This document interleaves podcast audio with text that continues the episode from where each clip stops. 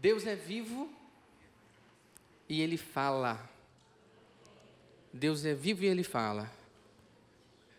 Ele fala por meio da Sua verdade, por meio da Sua palavra. Deus não tem compromisso com palavras de homens, mas Deus tem compromisso com a Sua própria palavra. Que Ele seja adorado nessa noite por meio dessa exposição, em nome de Jesus. Amém? Meus irmãos, no último mês, nós pregamos sobre o valor das Escrituras e em algumas mensagens nós utilizamos como pano de fundo o fantástico livro de Josué. O pastor Abraão trouxe uma mensagem em Josué, o pastor Silvio também trouxe uma mensagem no livro de Josué. E nós vimos a conquista da cidade de Jericó, conquista que se deu de forma sobrenatural. E nós vimos também como a obediência à palavra de Deus, como obediência àquilo que Deus havia dito, a sua lei, foi fundamental para que o povo tivesse êxito na conquista daquela grande fortaleza que era a cidade de Jericó. Por que o povo conquistou a cidade? Porque Deus era com o povo. Deus estava a favor do povo.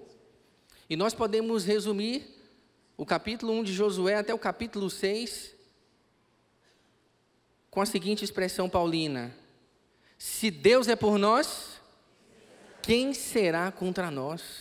Deus era com a nação de Israel e por isso os seus inimigos não podiam resisti-los. Se Deus é com a sua igreja, meus irmãos, se Deus é comigo, se Deus é com você, a palavra dele, dele nos garante que nem as portas do inferno podem prevalecer contra mim e sua vida, porque somos igreja do Senhor. E eu convido você a abrir a sua Bíblia ou acessar a sua Bíblia no capítulo 7 do livro de Josué. Mas antes eu peço, meus irmãos, só atenção. Eu peço que vocês façam isso com muito temor diante de Deus.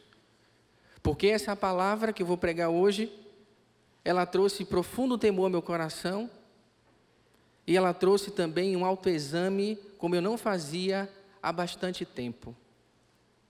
E que esse temor que Deus colocou no meu coração possa estar também no seu coração ao meditar nesse texto em nome de Jesus. Abra sua Bíblia, acesse a sua Bíblia no livro de Josué. Faremos a leitura a partir. Eu botei ali sete, gente, mas a gente vai voltar um verso, viu? Nós vamos trabalhar a partir do último verso do capítulo. Do capítulo 6 ali, ó, 6, 27. Se você abrir a sua Bíblia no capítulo 7, volta só um versículo. Quem achou diz amém. Tem muita gente ainda folheando a Bíblia. Vamos lá. Diz assim a palavra do Senhor. Assim, o Senhor estava com Josué, o Senhor era a favor de Josué. E a fama dele se espalhou por toda a terra. Mas os filhos de Israel foram infiéis em relação às coisas condenadas, porque Acã, filho de Carmi, filho de Zabdi, filho de Zera, da tribo de Judá, pegou para si uma parte das coisas condenadas. A ira do Senhor se acendeu contra os filhos de Israel. Josué enviou alguns homens de Jericó até a cidade de Ai, que está junto a Bet-Aven, a leste de Betel, e lhes falou, dizendo: Vão e espiem a terra. Os homens foram e espiaram a cidade. E voltaram a Josué e lhe disseram: não é necessário que vá todo o povo, bastam uns dois ou três mil homens para atacar a cidade de Ai. Não fatigue ali todo o povo, porque são poucos os inimigos. Assim, apenas uns três mil homens do povo foram até lá. O que foi que aconteceu? Os quais fugiram diante dos homens da cidade de Ai. Os homens dali mataram os 36 deles e perseguiram os outros desde o portão da cidade até as pedreiras e os derrotaram na descida. E o coração do povo se derreteu e se tornou como água. Então Josué rasgou a sua roupa e se prostrou com o rosto em terra diante da arca do Senhor até a tarde. Ele e os anciãos de Israel e puseram pó sobre a cabeça. E Josué disse: Ah, Senhor, por que fizeste esse povo passar o Jordão para nos entregares nas mãos dos amorreus, para sermos destruídos? Antes tivéssemos nos contentado em ficar do outro lado do Jordão. Ah, Senhor, que direi? Pois Israel virou as costas diante dos seus inimigos. Quando os cananeus e todos os moradores da terra ouvirem isto, nos cercarão e apagarão o nosso nome da face da terra. E então, que farás ao teu grande nome? Então o Senhor disse a Josué: Levante-se, porque você está assim prostrado sobre o seu rosto? Israel pecou quebraram a minha aliança, aquilo que eu lhes havia ordenado, pois tomaram das coisas condenadas, furtaram, mentiram e até debaixo da sua bagagem o puseram. Por isso, os filhos de Israel não puderam resistir aos seus inimigos, viraram as costas diante deles, porque Israel está condenado à destruição. Não continuarei com vocês se não me eliminarem do meio de vocês a coisa roubada. Levante-se, Josué, santifique o povo e diga: santifiquem-se para amanhã, porque o Senhor diz: Santifiquem-se para amanhã, porque assim diz o Senhor, o Deus de Israel: há coisas condenadas no meio de vocês, ó Israel. Vocês não poderão resistir aos seus inimigos enquanto não eliminarem do meio de vocês as coisas condenadas. E quais objetos eram esses? O que eram as coisas condenadas e quem tinha pego? Quem tinha pego foi Acã, como você viu no verso primeiro. E palavras de Acã confessando, e Acã diz: Quando vi entre o despojo uma boa capa babilônica, uns dois quilos e meio de prata e uma barra de ouro pesando mais de meio quilo, cobicei essas coisas e as peguei para mim, e eis que estão escondidas na terra, no meio da minha tenda, e a prata por baixo. Que Deus, meus irmãos, tenha misericórdia de nós, em nome de Jesus. Baixe a sua fronte e consagre esse tempo ao Senhor em nome de Jesus. Deus, em nome de Jesus, nós nos achegamos à tua presença tão somente confiados no sangue do Cordeiro, no sacrifício de Cristo Jesus. E nós pedimos ao Senhor, nos humilhamos na tua presença e pedimos ao Senhor nessa noite que fale ao nosso coração por meio da tua verdade, Pai. Nós necessitamos da tua palavra, nós precisamos da tua palavra. Pedimos ao Senhor que teu Santo Espírito nos ilumine, Senhor, e que não haja nenhum impedimento para que a tua voz seja ouvida, Senhor. Fala conosco, Senhor, é o que te pedimos, na certeza de que o Senhor é Deus que vê, que é Deus que ouve e é Deus que fala. Em nome de Jesus, amém. Meus irmãos, eu quero começar essa mensagem falando da mensagem do livro de Josué. O livro de Josué ele fala sobre a fidelidade de Deus, como Deus é fiel, como ele cumpre as suas promessas, como Deus ele cumpre aquilo que diz. E o que foi que Deus havia prometido à nação de Israel? Deus havia prometido uma terra. Deus havia prometido a terra prometida. Deus havia prometido lá atrás a Abraão, seu amigo, que lhe daria uma terra, que daria uma terra aos seus descendentes.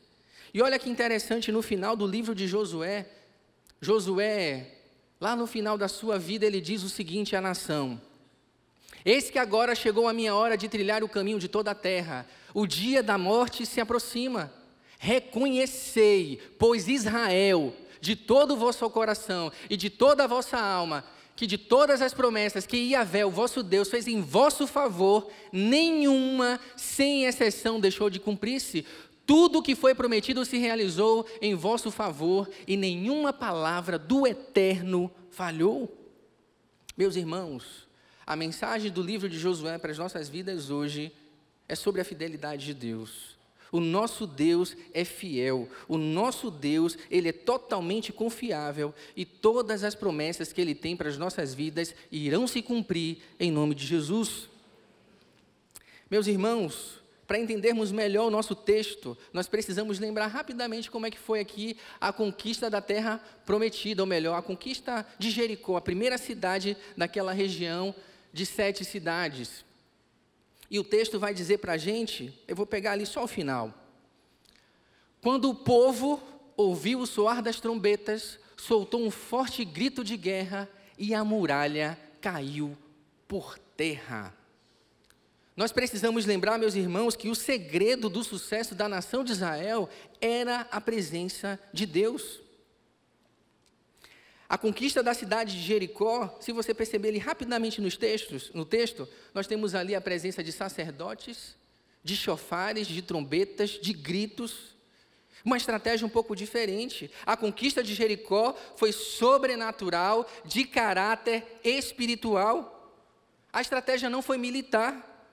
A estratégia foi ritualística, a estratégia foi cultica, e as muralhas de Jericó caíram pelo poder de Deus e não pela força do braço humano. Isso fica claro quando nós observamos um pouco a situação da nação de Israel. A nação de Israel era uma nação frágil, era um povo que havia acabado de sair de longos anos de cativeiro, um tempo também grande no deserto. Não tinha um exército experiente, não conhecia bem o território inimigo, não dominava a tecnologia do ferro.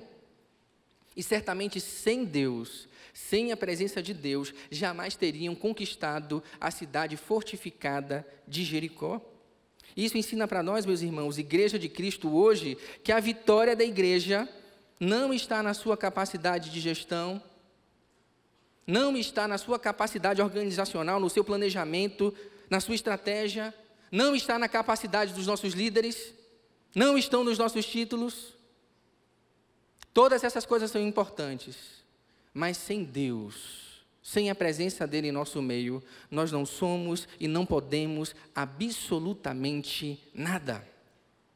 O segredo de Israel também era fidelidade à aliança. E quando eu falo aliança, eu estou falando da lei de Deus, do pacto que Deus estabeleceu com o seu povo, eu estou falando da palavra dele. E Deus havia dito a Josué: Josué, tão somente seja forte muito corajoso, tenha cuidado de fazer tudo aquilo que eu ordenei a Moisés. Não se desvie dessa palavra, nem para a direita e nem para a esquerda, para que seja bem sucedido por onde quer que andar. Meus irmãos, enquanto o povo foi fiel à palavra de Deus, o povo foi bem sucedido. Porque Deus é fiel à sua aliança, ele cumpre aquilo que diz. Se Deus é por nós, quem será contra nós? Mas essa noite nós vamos ver que a única coisa que pode colocar Deus contra nós são os nossos pecados ocultos. E o texto diz: Assim, o Senhor estava com Josué, e a fama dele se espalhou por toda a terra. Mas os filhos de Israel foram infiéis às coisas condenadas, porque Acã, filho de Carmides, Abidides, era da tribo de Judá, pegou para si o que não devia, coisas condenadas, e a ira do Senhor se acendeu contra a nação de Israel. Eu peço que você observe o texto, o contraste entre o verso 26 e o capítulo 7, o verso de número 1. O texto vai dizer que o Senhor era a favor de Josué, que o Senhor estava com Josué. Ele acabara de conquistar a terra prometida, ou a terra de Jericó, e a fama dele se espalhou. Mas alguma coisa estava fora do lugar. Alguma coisa estava errada. Deus estava virado. Os filhos de Israel foram infiéis. Só que Josué, o líder espiritual da nação, não sabia de absolutamente nada. E isso vai mostrar para nós, meus irmãos, que a fama, a fama e o sucesso necessariamente não significam a aprovação divina. A fama e o sucesso podem nos cegar, nos cegar para coisas que estão acontecendo muito perto de nós, dentro do nosso coração, e também ao nosso redor, debaixo do nariz, dentro da nossa própria casa.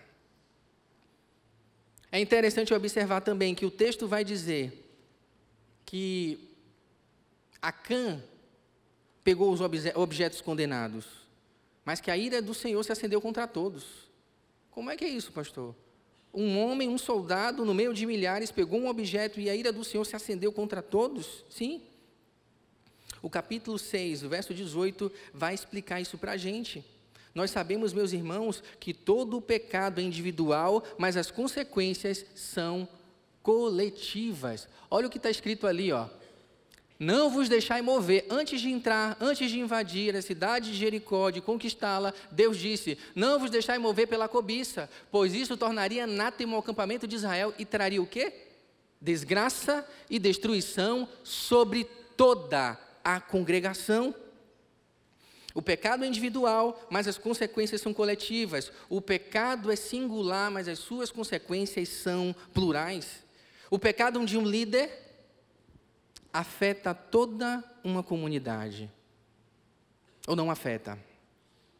O pecado de um líder afeta toda a sua comunidade. A infidelidade de um marido afeta sua esposa e filhos. A infidelidade de uma esposa afeta também o seu marido e filhos.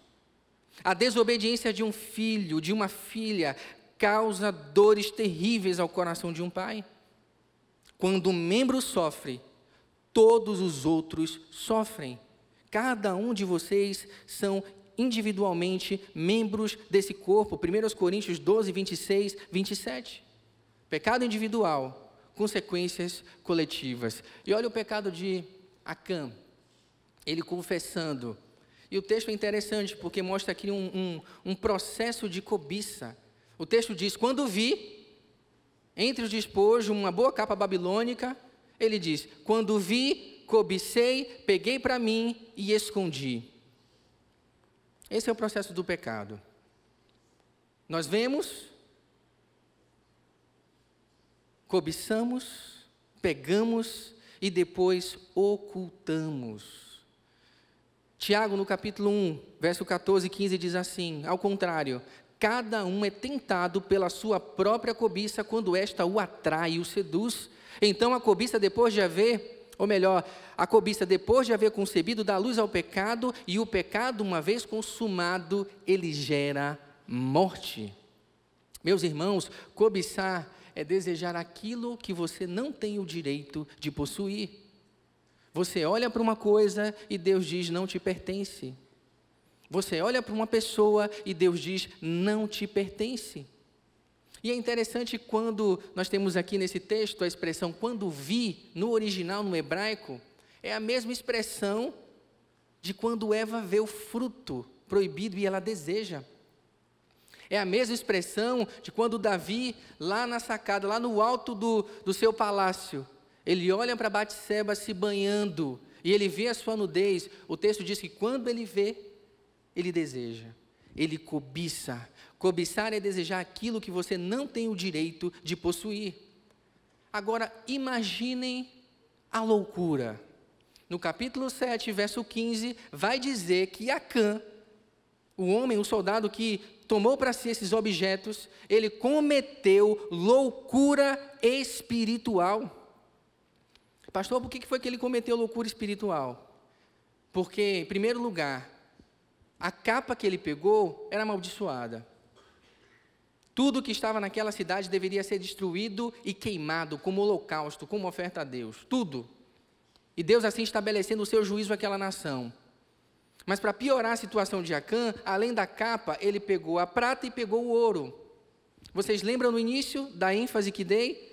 Quem conquistou a terra de Jericó, a cidade de Jericó, foi Deus.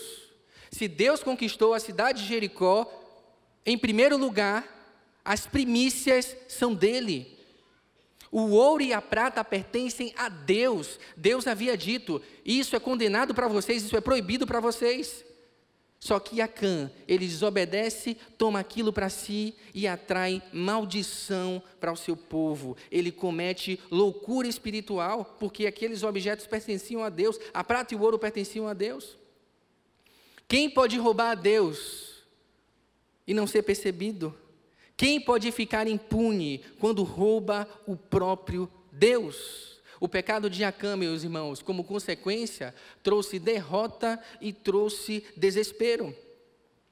O capítulo, os versos de 2 a 5 dizem assim: Josué enviou alguns homens até a cidade de, de Jericó, até a cidade de Ai, que está junto a Bet-Ave, a leste de Betel, e lhe falou, dizendo: Vão e espiem a terra.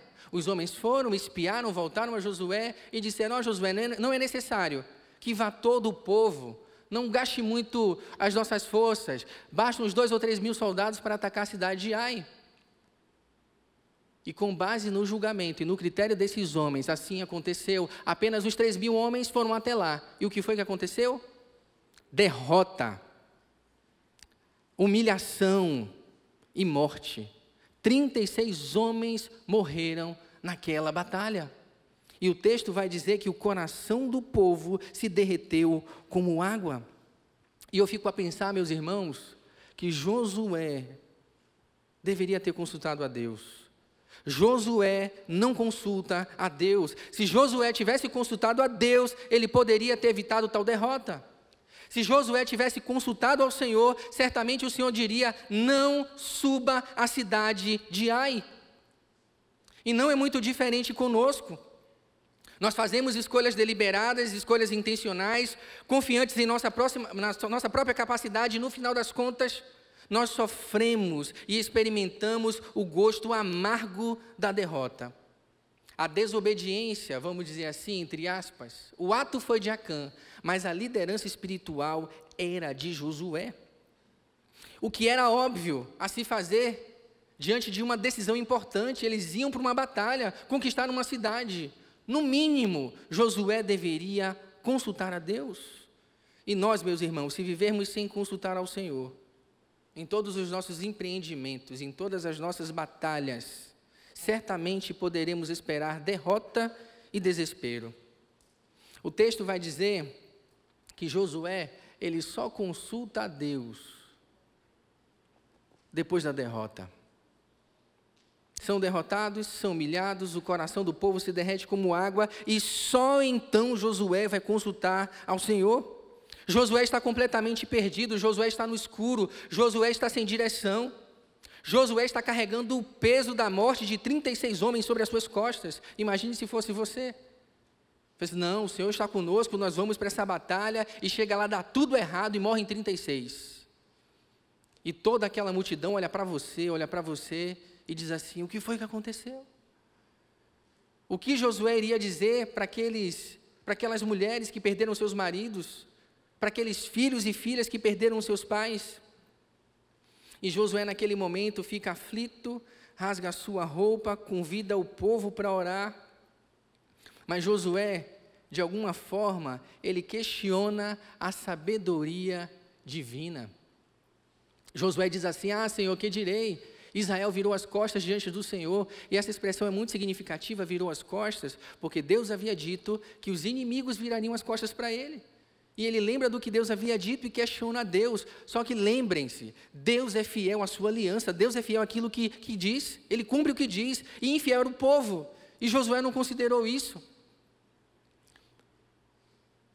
Antes de questionar ao Senhor, examine o seu próprio coração diante de uma grande derrota, antes de murmurar contra o Senhor, examine o seu próprio coração. Mas Deus, em sua infinita graça, meus irmãos, Ele ouve o nosso clamor, assim como ouviu o clamor de Josué, e Ele trouxe à luz aquilo que estava oculto. E o texto vai dizer: Então o Senhor disse a Josué: Josué, levante-se por que está assim prostrado sobre o seu rosto? Israel pecou, quebraram a minha aliança, aquilo que eu lhes havia dito, ordenado.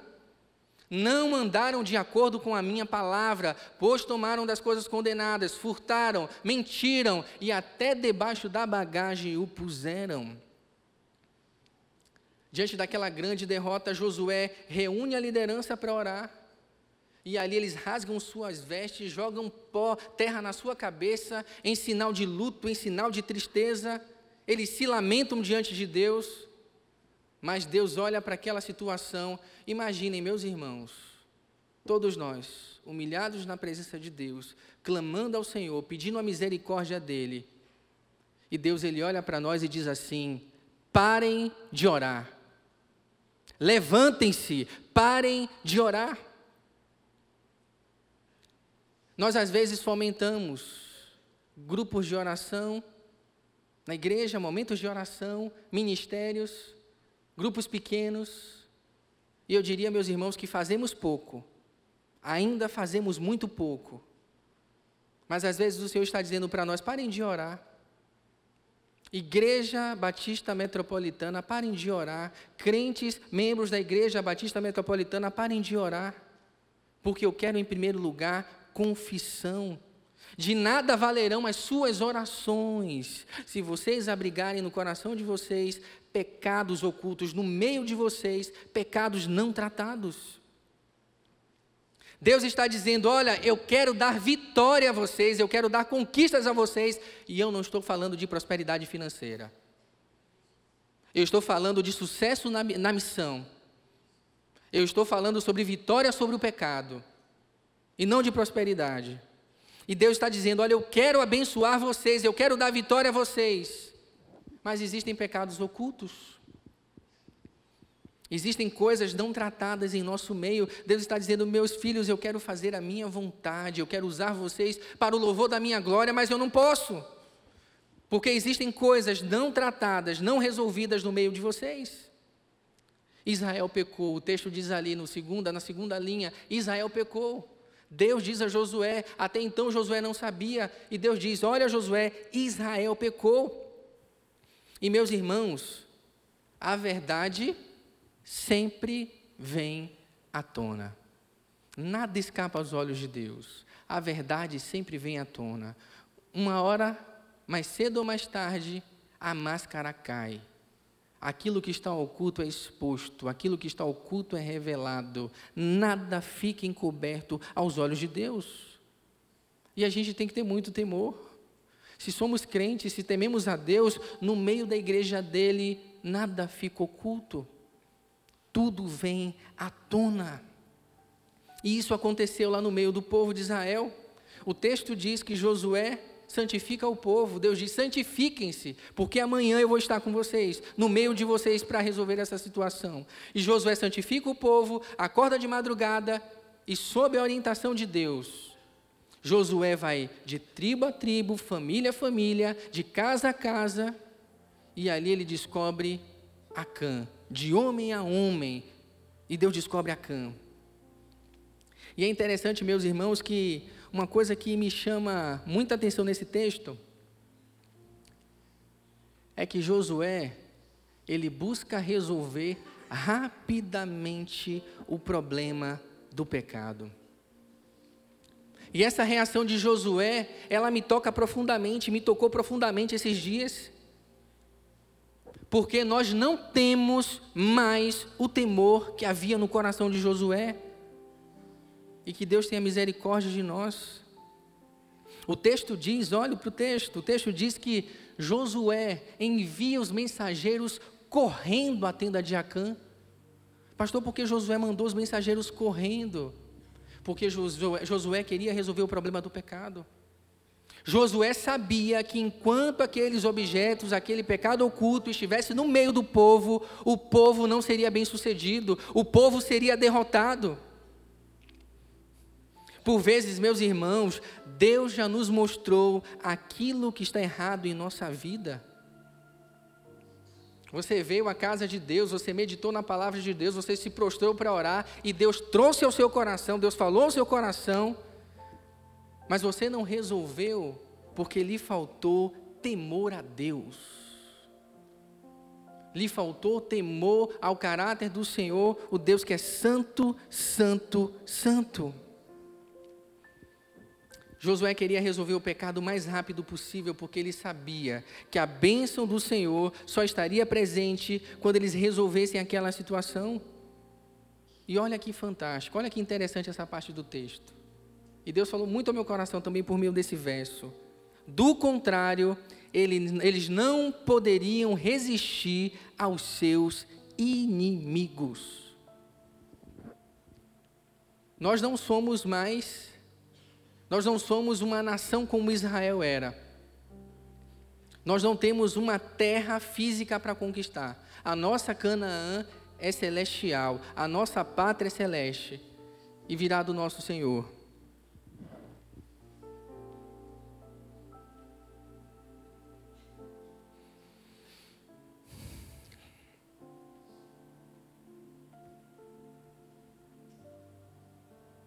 O texto diz, meus irmãos, que Josué ele vai correndo. Vai correndo aquela tenda, a tenda de Acã, porque o seu coração estava cheio de temor. E nós, meus irmãos, precisamos atentar para o nosso coração esse detalhe. Deus está falando conosco, Deus está mostrando aquilo que está errado em nossa vida, mas não corremos para resolver porque nos falta temor. E repetindo, Josué queria resolver o problema do pecado porque ele sabia que a bênção do Senhor não estaria presente. Do contrário, eles não poderiam resistir aos seus inimigos. E eu fico pensando, meus irmãos, quem são os nossos inimigos? Os inimigos da nação de Israel eram aquelas cidades, eram aqueles povos ali. E quem são os nossos inimigos? Quem são os seus inimigos? A batalha daquele povo era uma batalha física, mas a nossa batalha é uma batalha espiritual. E pensem na profundidade desse verso, meus irmãos. Se os nossos inimigos são espirituais, se aplicarmos essa verdade, esse princípio do contexto aí de Josué, o texto está dizendo que nós não vamos poder resistir ao inimigo das nossas almas. Se nós guardarmos em nosso coração pecados ocultos. Nos falta temor, meus irmãos, nos falta zelo a Deus, nos falta temor à presença de Deus, à santidade de Deus.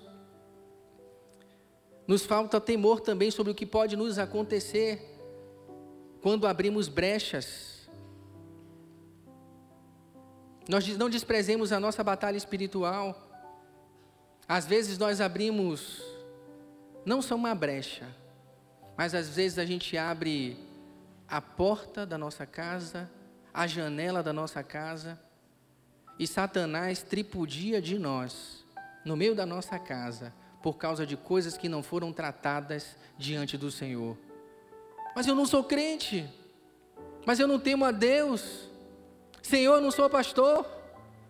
Mas está faltando tratar o pecado com seriedade dentro das nossas casas. E se não fizermos isso, o nosso inimigo alcançará vantagem sobre as nossas vidas. Não despreze isso, meu irmão. Eu já convivi, eu já atendi irmãos opressos, pessoas opressas, pessoas oprimidas, pessoas que abriram uma brecha, cederam espaço para o inimigo das nossas almas nessa batalha que é espiritual e que às vezes a gente despreza, e se tornaram ali pessoas completamente oprimidas. Ciclos de pecado em pecado, derrota e derrota, mas pessoas oprimidas, oprimidas. Pessoas sofrendo ali com opressão maligna em suas vidas, por causa de pecados que não foram tratados. Pessoas trazendo a mesma opressão maligna para sua própria casa, para o seio da sua família, para o relacionamento com a esposa, com o esposo, com os filhos, porque não trataram aquilo que deveria ser tratado, não levaram a sério a santidade do nosso Deus. Que o Senhor tenha misericórdia da minha e da sua vida. E meus irmãos, a história, ela se encerra de forma chocante. Muitos de nós, talvez diante desse texto, a gente queira pular essa parte da história, a gente queira omitir essa parte da história. Mas é muito triste o que acontece e chocante para nós. O texto diz que então Josué, juntamente com todo Israel, conduziu a Cambis, neto de Zerá, a prata, o manto, a barra de ouro, filhos e filhas, bois, jumentos, ovelhas, tenda completa e tudo que pertencia a Cã, levaram lá para o vale de Acor. Vale de Acor significa vale da desgraça. E chegando lá, declarou-lhe Josué: Por que trouxeste a desgraça e humilhação sobre nós? Josué pergunta para Cã que Yahvé nesse momento cause a tua desgraça. E todo Israel o apedrejou, e em seguida apedrejou também todos os seus até a morte, e queimou tudo e todos no fogo. E quando a gente olha para o fim dessa história, a gente diz como pode? Como pode um Deus de amor permitir que isso acontecesse com Acã. E nós sofremos por Acã. São como aqueles filmes que, quando nos damos conta estamos torcendo para o vilão ou para o grupo de vilões. Acã cometeu o pecado. Por causa do pecado de Acã, 36 pessoas morreram. E de acordo com a lei de Moisés, ele teria que pagar com a sua própria vida. É chocante para nós, mas para eles não era. Quando todo o povo, quando Josué falou sobre a aliança, leu o, o, pacto com o Senhor, todos eles falaram: Nós concordamos, nós obedeceremos ao Senhor. Josué, Josué disse: O pacto tem bênçãos e tem maldições. Nós obedecemos, nós queremos o pacto, nós queremos uma aliança com o Senhor. E mesmo o Senhor dizendo tudo que não deveria ser feito, mesmo o Senhor alertando, Acã tomou essa decisão. Alguns teólogos defendem a ideia de que Acã foi perdoado, mediante a sua confissão, mas que ele não escapou das consequências do seu pecado. Eu já estou chegando no final dessa mensagem. E tem um detalhe muito importante que eu queria que você guardasse no coração. Eu queria que você pensasse.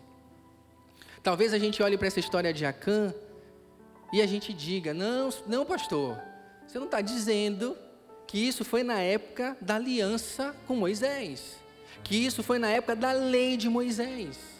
E por isso, talvez a gente pense: olha, eu não vou ser apedrejado hoje. Não vai acontecer isso comigo que aconteceu com Macã. E de alguma forma, por causa disso, nós relativizemos as consequências do pecado. Pastor, isso é coisa do Velho Testamento, isso é coisa da antiga aliança. Eu vou mostrar um texto para vocês. Texto essa semana que me causou muito temor. E texto que eu espero que, em nome de Jesus, Jamais você se esqueça dele. Olha o que esse texto diz. Hebreus 10, 26. Porque se continuarmos a pecar de propósito, deliberadamente, consciente, depois de termos recebido o conhecimento da verdade, já não resta sacrifício pelos pecados. Pelo contrário, resta apenas uma terrível expectativa de juízo e fogo, vingador, prestes a consumir os adversários. Olha a Cã aqui, ó. Enxergue a Cã nesse texto. Quem tiver rejeitado a lei de Moisés morre sem misericórdia, pelo depoimento de duas ou três testemunhas. Agora imagine, pense em você. Imagine quanto mais severo deve ser o castigo daquele que pisou o Filho de Deus, profanou o sangue da aliança com o qual foi santificado e insultou o Espírito da graça. Meus irmãos, a aliança que nós fizemos com o nosso Senhor foi uma aliança que foi feita no próprio sangue dele. Jesus entregou a sua vida na cruz por cada um de nós e nós o recebemos, nós fizemos uma aliança de sangue com ele. Uma aliança no seu próprio sangue. Domingo que vem nós teremos ceia. E nós vamos mais uma vez celebrarmos a aliança que nós fizemos com Ele, o sangue da nova aliança. Nós não podemos olhar para os nossos pecados e minimizá-los e dizer que não há severidade para nós.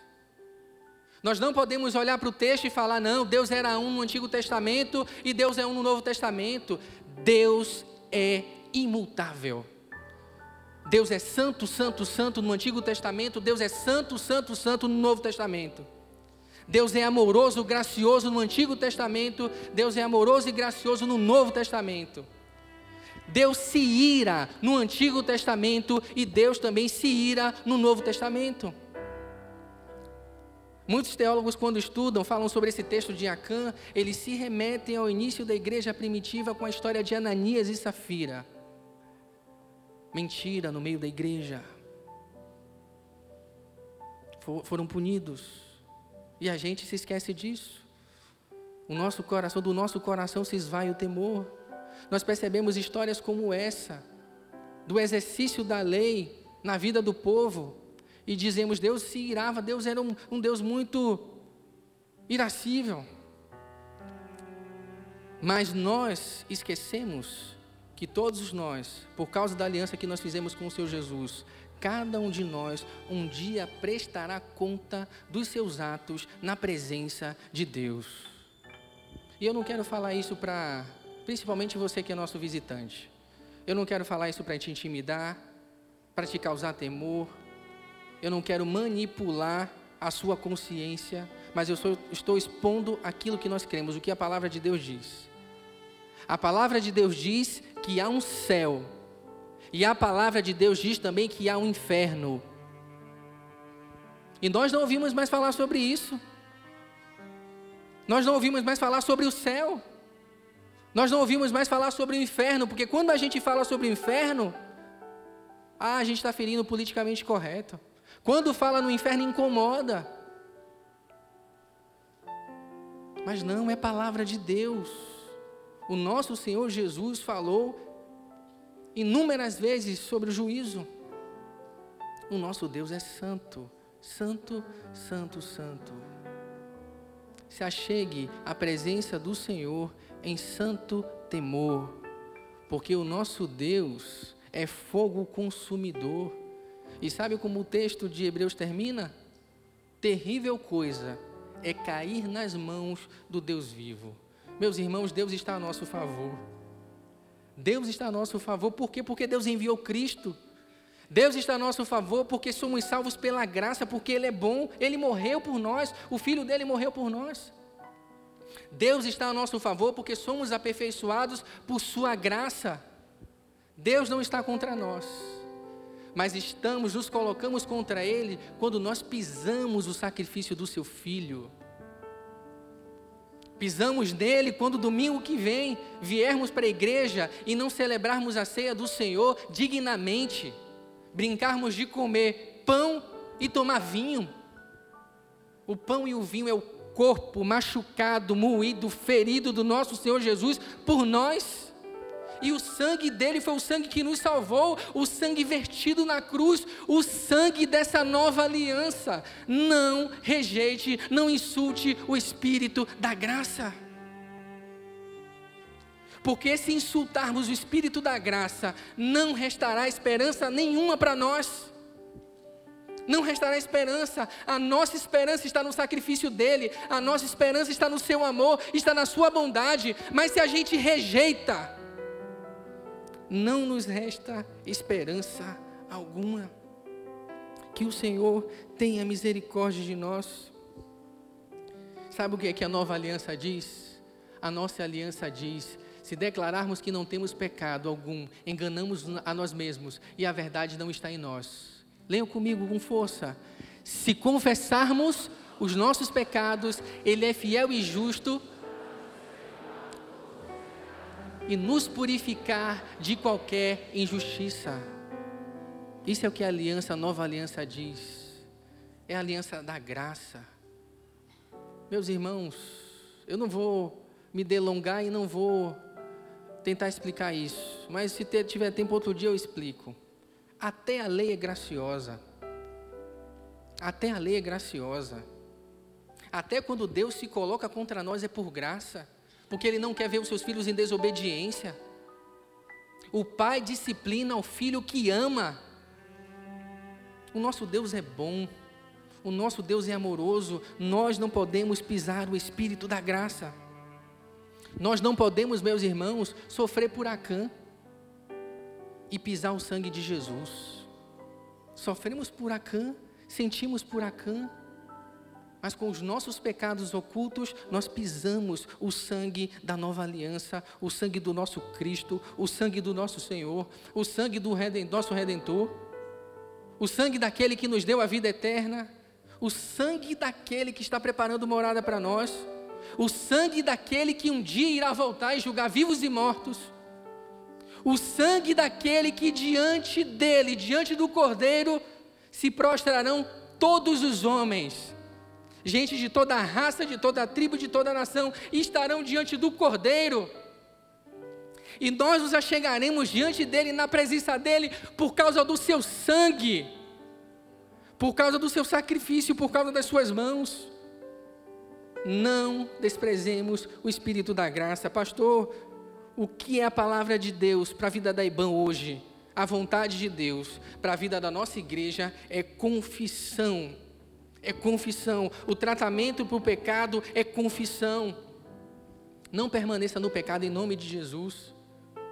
O pecado ele nos maltrata, o pecado nos afasta de Deus, o pecado nos desumaniza, o pecado nos aliena, o pecado nos faz escravos dos nossos próprios desejos.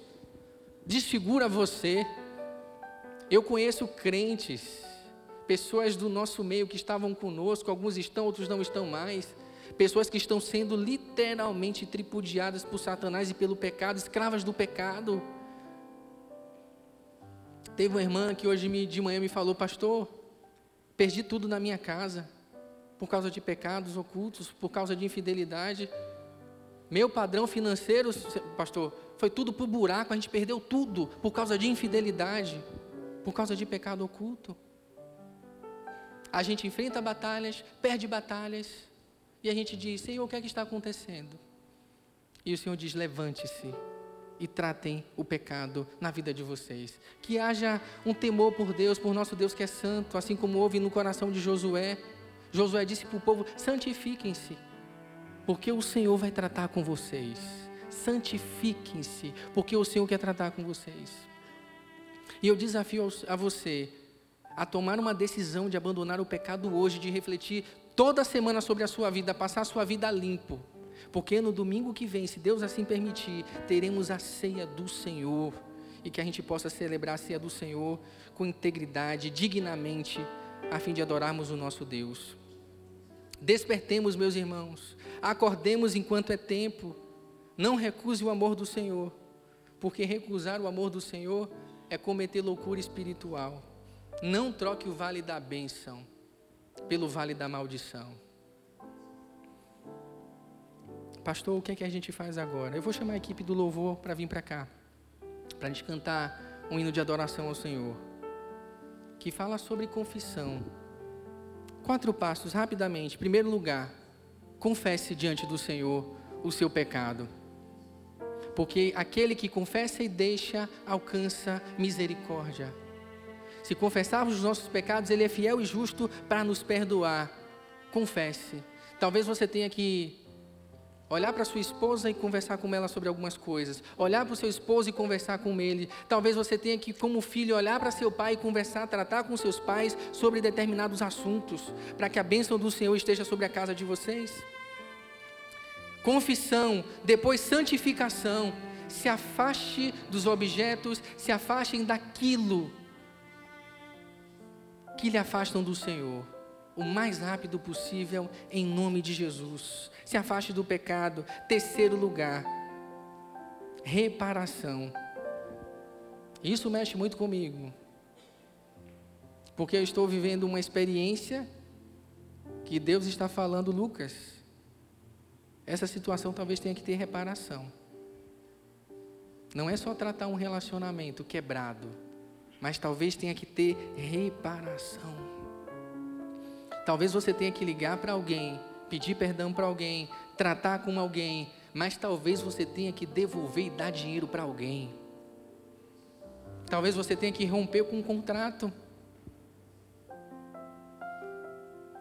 Talvez você tenha que fazer determinadas coisas que te trarão perda, que te trarão sofrimento, mas que te aproximarão do Senhor e trarão a bênção dele para sua casa confissão, santificação, reparação e, por fim, temor. O temor do Senhor é o princípio de toda sabedoria. Temamos ao Senhor, temamos ao Senhor, porque quando a gente teme ao Senhor, quando a gente honra ao Senhor, a gente se livra do alto engano, a gente não peca, a gente não toma a capa e esconde na nossa casa e esconde o ouro, o ouro e a prata na nossa tenda. A gente não faz isso. Temamos o Senhor, porque o nosso Deus, Ele é santo, santo, santo. E meus irmãos, em nome de Jesus, nós vamos terminar. E eu vou pedir que, em nome de Jesus, com muita sinceridade, a equipe de louvor vai cantar. Nós vamos adorar aqui ao Senhor. E se o Senhor falou com você, e se você entende que você precisa tratar algumas coisas na sua vida, você vai ficar de pé. Se o Senhor falou algumas coisas com você, você vai ficar de pé. E se você for corajoso, não, não importa. Não importa quem está olhando para você. você pode vir aqui à frente. E você não vai ficar envergonhado, sabe por quê? Porque aqui na frente eu vou estar com você. Eu vou estar aqui em cima, mas vou estar aqui na frente com você. Sabe por quê? Porque Deus falou, Lucas, você precisa tratar algumas coisas na sua vida. Precisa tratar. Essa semana eu olhei para minha esposa, para Lu, e disse para ela: Meu amor, Deus está falando comigo.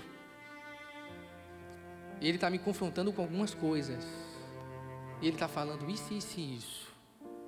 E o Senhor está falando o que ao seu coração? A gente precisa levar muito a sério o nosso pacto, o pacto que nós fizemos com o nosso Deus, a aliança que nós temos com Ele. Outra coisa, casamento é aliança. Casamento é aliança que é feita diante do Senhor. E nós devemos honrar a aliança que fizemos com o Senhor e com o nosso cônjuge, em nome de Jesus. Tratemos isso diante do Senhor com seriedade. E que o Senhor livre o nosso coração do alto engano, em nome de Jesus. Porque às vezes, meus irmãos, nós vamos para a batalha. E eu já falei isso aqui várias vezes desse púlpito. Achamos que tudo está bem. Mas quando na verdade não está. Nos iludimos, nos auto-enganamos, relativizamos o pecado e dizemos assim: ah, mas isso não é bem assim. Se você é crente, se o Espírito Santo de Deus está dentro de você, ele vai confrontar você com o seu pecado. E a gente não está aqui para avaliar pecado, se tem consequências maiores ou piores. A gente não está aqui para avaliar se o pecado tem a ver com a moralidade ou se tem com a falha de caráter.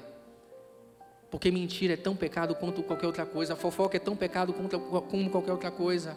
A vaidade é, é tão pecado quanto qualquer outra coisa. O orgulho é tão pecado quanto qualquer outra coisa. Você olhar para o seu irmão e se achar superior é tão pecado quanto qualquer outra coisa. Vamos louvar o Senhor e que Deus, em nome de Jesus, possa confrontar o nosso coração. E se Ele falou com você, se levanta. E se Ele falou com você e você quer falar, pastor, preciso que o Senhor ore por mim.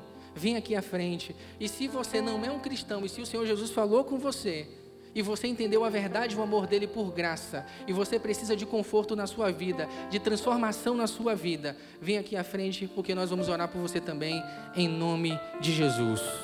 Vamos louvar o Senhor.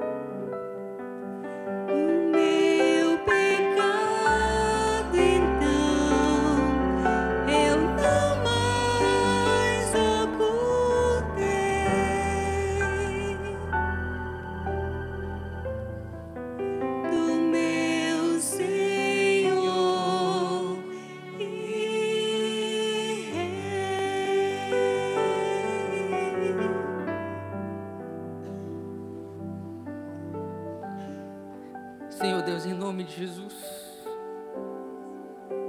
Adorado seja o teu santo nome, Deus Santo, Santo, Santo, que guarda a sua aliança de geração em geração com aqueles que o temem. Deus da nova aliança, Deus do sangue do Cordeiro, Deus que nos enviou Jesus. Nos humilhamos na tua presença, Senhor, e nos rendemos diante da tua santidade, Senhor. E pedimos ao Senhor misericórdia das nossas vidas, Senhor. Misericórdia de nós que somos falhos, pecadores e imperfeitos, Senhor. E Deus, em nome de Jesus, nós colocamos o nosso coração diante do Senhor. Nós colocamos o nosso coração, Senhor, diante da tua presença, Senhor, desnudo diante do Senhor, a fim de que o Senhor, Deus, por meio do teu Santo Espírito, sinalize para cada um de nós as coisas que precisam ser tratadas, Senhor. Ó Deus, em nome de Jesus, que haja confissão sincera nessa noite no meio do teu povo, em nome de Jesus. Que haja arrependimento genuíno, Deus, em nome de Jesus. Que haja, Senhor Deus, o desejo intenso, Deus, de santificação, em nome de Jesus, Pai. Que haja também, Senhor, a convicção da reparação, em nome de Jesus, Senhor. Ó Deus, em nome de Jesus, nós fomos criados para o louvor da Tua glória, Senhor. O pecado, Senhor Deus, macula a tua criação, que somos nós. O pecado, Senhor, nos fere, Senhor Deus. O pecado, Deus, nos escraviza. O pecado nos desumaniza, nos aliena, Senhor, do relacionamento com o Senhor e com o nosso semelhante. E Deus, nós pedimos em nome de Jesus, Pai. Trata conosco, Pai. Trata conosco, Senhor. Ó Deus, em nome de Jesus, nós não queremos, Senhor ser vitimados, Senhor Deus, pelos nossos inimigos, pelo inimigo das nossas almas, Senhor. Nós queremos ter paz em nossos lares, Senhor Deus. Nós queremos prosperidade em nossos lares, Senhor Deus. Nós queremos, Senhor, a mão do Senhor sobre nós. Nós queremos a tua mão a nosso favor, porque o Senhor é o nosso Deus. Ó Deus, nós dizemos ao Senhor que queremos o Senhor, Pai, que desejamos o Senhor. Nós não queremos pisar no teu amor, Senhor Deus. Nós não queremos pisar, Senhor Deus, no espírito da graça, Senhor. Nós precisamos da tua graça. Nós carecemos da tua graça. E nessa noite, Pai, confessamos, Senhor, os nossos pecados diante do Senhor. E clamamos, Pai, desesperadamente, Deus, o teu perdão, Pai, em nome de Jesus. Deus, em nome de Jesus, adorado seja o teu santo nome. Eu oro, Deus, pela vida de cada um dos meus irmãos, Pai, que com sinceridade, com coragem se colocou aqui à frente, Senhor, reconhecendo as suas imperfeições, reconhecendo o seu pecado, não temendo o julgamento, Senhor, mas reconhecendo que mais importante, Senhor, é viver com fidelidade ao Senhor, mais importante é viver com fidelidade à Sua aliança. Que o Senhor, Deus, em nome de Jesus, capacite cada um, Senhor a resolver, Senhor Deus, a questão que o Teu Santo Espírito colocou em cada coração aqui, Deus, em nome de Jesus, para que haja cura no meio do Teu povo, Senhor, porque quando confessamos os nossos pecados, Senhor, somos curados pelo Senhor. Cura, Senhor Deus, o nosso coração e nos dá liberdade, Senhor Deus, de vivermos na Tua presença, Deus, no cumprimento da Tua missão, tendo vitória, Deus, em nome de Jesus. Ó Senhor, adorado seja o teu santo nome. Deus Santo, Santo, Santo. Nós te adoramos, Senhor, por tua palavra ministrada ao nosso coração nessa noite. E eu rogo, Senhor, em nome de Jesus, esteja ao nosso favor, Senhor. Esteja ao nosso favor, esteja ao favor da Igreja Batista Metropolitana, Senhor.